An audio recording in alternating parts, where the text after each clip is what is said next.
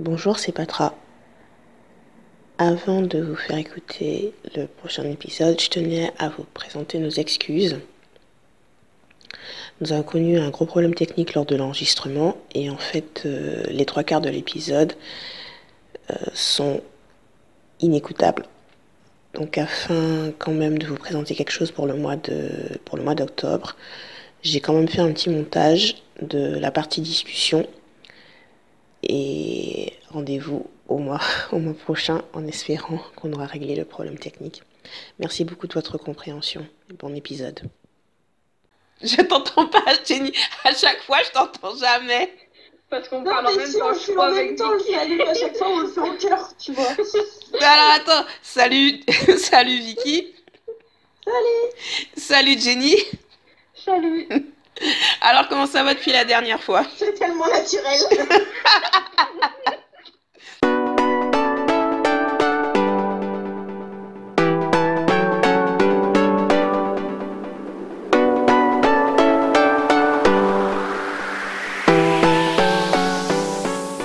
Bon, ça, mais ça, en fait, c'est un autre problème. Là, on s'éloigne du sujet un petit peu de ce qui était notre consommation de K-drama.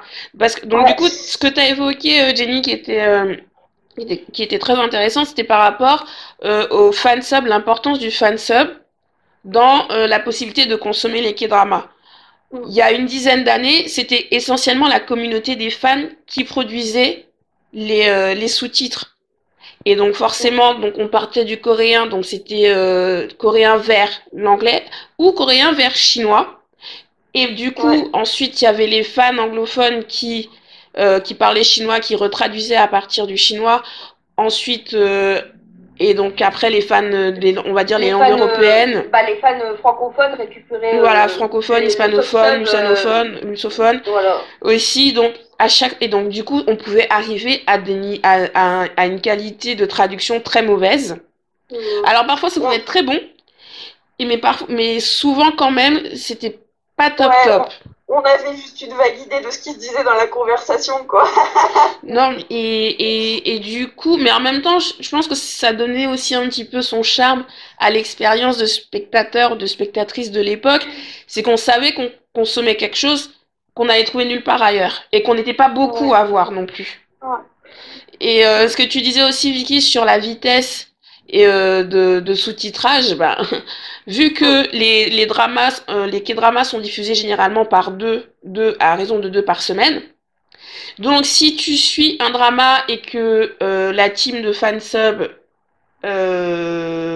pour X raisons, ne tient pas le rythme, donc tu peux te retrouver à attendre deux semaines, trois semaines, voire un peu plus, pour réussir à voir ne serait-ce qu'un épisode.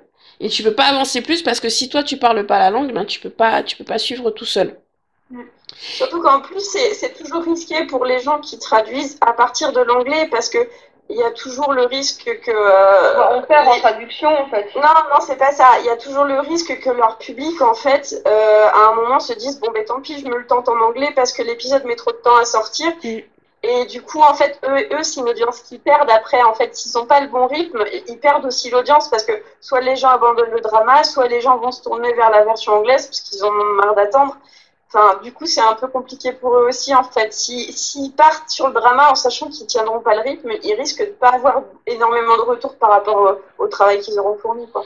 Et je pense que c'est ce qui a permis aussi euh, à, aux sites de streaming euh, légaux de d'asseoir un peu leur monopole sur le marché parce que entre l'offre payante et l'offre gratuite, en général les gens ils vont vers l'offre gratuite, même si tu perds en qualité, mais tu vas vers l'offre gratuite. Mm, mm.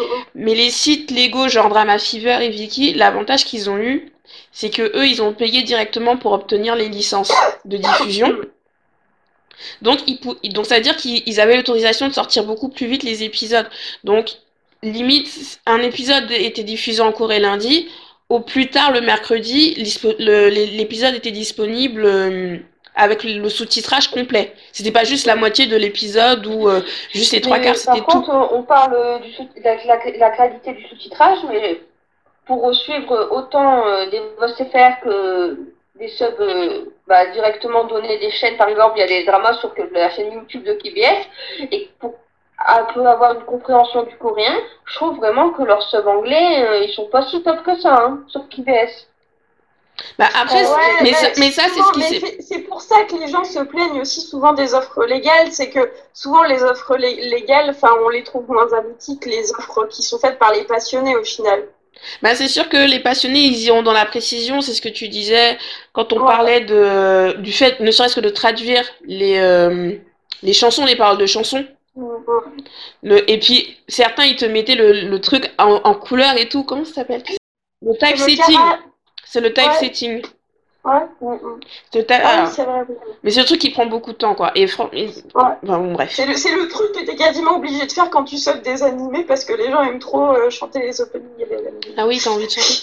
Donc, euh, parfois, mais, et du coup, euh, il y a aussi un truc très important, ce sont les explications culturelles. Putain, les ouais. références culturelles, ça, on les a- on Ouais. l'a plus dans l'offre des sites, euh, des sites de streaming. Alors, quand ce sont des sites comme Viki qui utilisent le fansub, parfois ils vont rajouter Ouais. des explications. Mais genre Netflix, non, c'est même pas la peine, ils vont pas t'expliquer pourquoi à tel endroit ça se passe comme ça. C'est vraiment les dramas C'est dommageable, C'est ouais. vraiment, c'est vraiment hyper compliqué à suivre. Mm. Et si vous, en plus il y a les différents termes. euh, Par exemple, souvent on a, bah, c'est souvent un tour euh, d'Arwa et le harem impérial et tout ça. Mm. Et par exemple, euh, par les, pour les concubines, là, ben, par exemple, Ouais. elles ont toutes un statut différent. Et franchement, une petite annotation euh, pour dire quel statut elles sont et tout ça. Mais on perd euh, carrément en streaming. Mm. Donc, ça, par exemple, Netflix est vraiment nul euh, par rapport à ça. Bon, même si les télé... donc il y a aussi les chaînes de télévision qui du coup euh, bah, il y a des chaînes thématiques qui se sont développées depuis 2010-2011 et qui proposent maintenant des dramas aussi euh, sous-titrés en version française. Donc ça peut être aussi une façon pour euh, les gens de découvrir des dramas, mais ça veut dire aussi que euh, on limite aussi leur offre parce que l'avantage du streaming quand même c'est qu'on peut avoir accès à plusieurs chaînes coréennes. Euh, Plusieurs chaînes en sachant que, en général, maintenant, chaque chaîne coréenne a sa chaîne YouTube avec ses sous-titres, euh, de qualité ou pas, on peut en discuter. Euh, mais un site comme Netflix, par exemple, il a augmenté son catalogue depuis deux ans et on se retrouve avec des alors moi à la base je disais ouais mais Netflix euh, il propose que des euh, que des que des dramas récents et que les dramas à succès. Et puis bah je me suis rendu compte qu'en fait non, c'est mon algorithme qui n'était pas bien réglé. Maintenant que j'ai bien cliqué là où il fallait, bah je me suis rendu compte qu'il proposait aussi des anciens dramas. Voilà, donc les plus populaires évidemment. Mais Et, atten- et attention aussi, je sais pas si tout le monde est au courant parce que moi je suis tombée dessus par hasard et ça peut être intéressant pour certaines personnes. Euh, je- il y a des dramas des fois, de temps en temps, je sais pas ce qu'il y a actuellement, euh, sur le replay de TF1. Ah oui, j'en ai entendu parler ça aussi. Ouais, TF1 rediffuse des, voilà, des dramas. Je sais pas exactement comment ils les mettent, mais souvent ils font genre une grosse playlist avec une saison entière. Donc ça peut être pas mal pour. euh, parce que moi je sais que je passe énormément, énormément de temps sur le, les, les replays d'M6 et de TF1, Mhm. parce que je, je regarde énormément, énormément de séries euh, en VF pour compenser le fait que je dois regarder en VOST et faire tout ce qui vient d'Asie. Mhm. du coup, voilà. Et ouais, effectivement, du coup, quand j'ai vu ça, j'étais en mode, putain, c'est génial. Et, et les licences, ils les ont que pour un temps, généralement. Ils les, ils les pas super longtemps sur la plateforme. Ça va rester genre quelques mois. Et puis après, ils vont bazarder le drama et en foutre un autre. Mais ils ont, euh, sur, sur le replay de TF1, ils ont des séries étrangères. Et ils ont même quelques web-séries. Enfin, bref, du coup, c'est, ouais, trouvable maintenant en offre légale, gratuite. euh. Euh, l'offre actuelle, donc il y a des problèmes dans l'offre actuelle de K-drama par rapport, par exemple, à l'exploitation des fans que fait Viki, puisque le fan sub, enfin le, les sous-titres sont réalisés par les fans et ils le font de façon gratuite. Donc pour vous, euh, est-ce que est-ce que c'est un système viable à terme encore longtemps? Parce que c'est comme ça que Viki pour fonctionne moi- depuis comme ça depuis un moment. Pour moi, déjà, ça pose un vrai problème éthique hein, de base, parce que bah, à un moment, enfin, faire reposer l'économie d'un système sur le bénévolat, ça va pas tenir longtemps. Je pense que ça va plutôt se faire du côté des gens qui sub. C'est- Je pense que c'est les gens qui sub qui vont s'intégrer à un moment et qui vont dire, ben, on boycotte. Et puis voilà. Parce que au final, c'est pas les gens qui, qui, qui, regardent qui vont dire euh, t'es pas assez éthique, on regarde pas. Enfin, ça se saurait. Je on continue d'acheter des marques qui, font faire les trucs en Afrique et tout. On, voilà, on, on s'en fout. Euh, donc, euh, donc, je pense que je pense que les, les gens qui savent à un moment vont, vont en avoir marre en fait de voir des, des gens qui soit sabotent leur travail, soit euh, en profitent. Voilà, et je, pense que ça va péter de ce côté-là. À un moment, il faudra qu'ils mettent un, un, système de rémunération en place. Peu. Après, moi, je pense que ça va quand même. Pardon. Je pense que ça va quand même tenir sur le long terme parce que forcément, il y a le renouvellement de fans et ceux qui débarquent euh, sur, dans les dramas.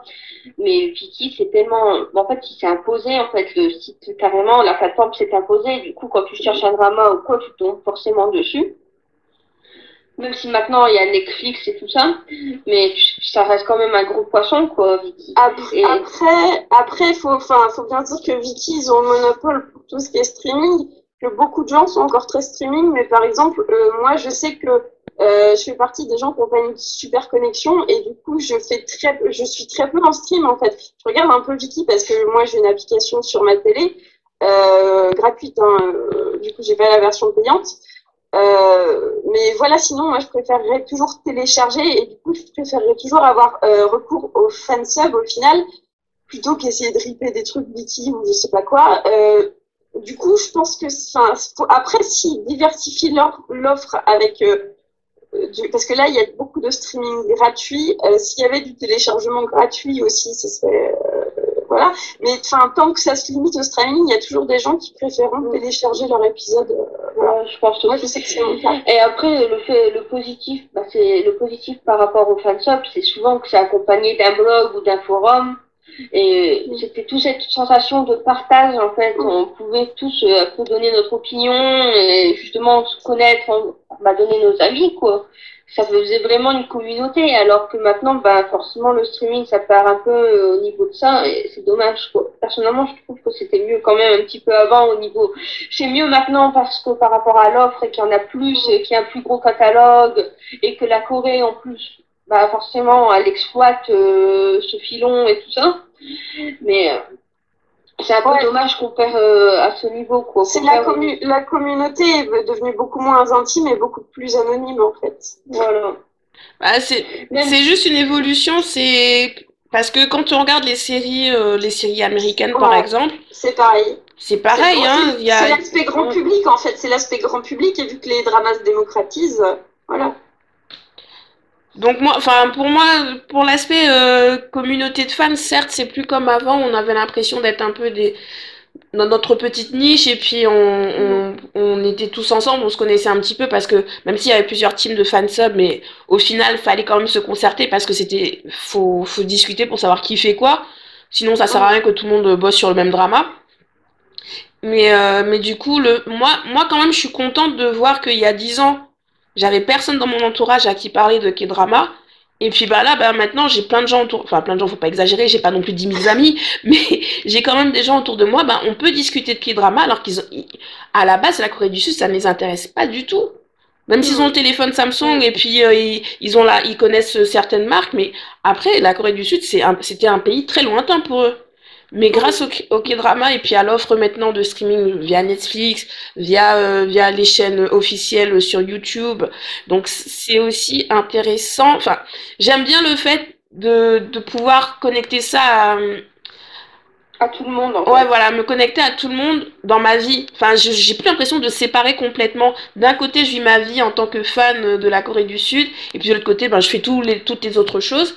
Là, j'arrive à faire rencontrer les deux mondes et bah, ça, ça me plaît. moins pour des ovnis, quoi. Ouais, aussi. Les gens bizarres, tu sais. C'est ça, ça c'est démocratisé, ça c'est démarginalisé, en fait. Sur ces bonnes paroles, on va terminer la discussion.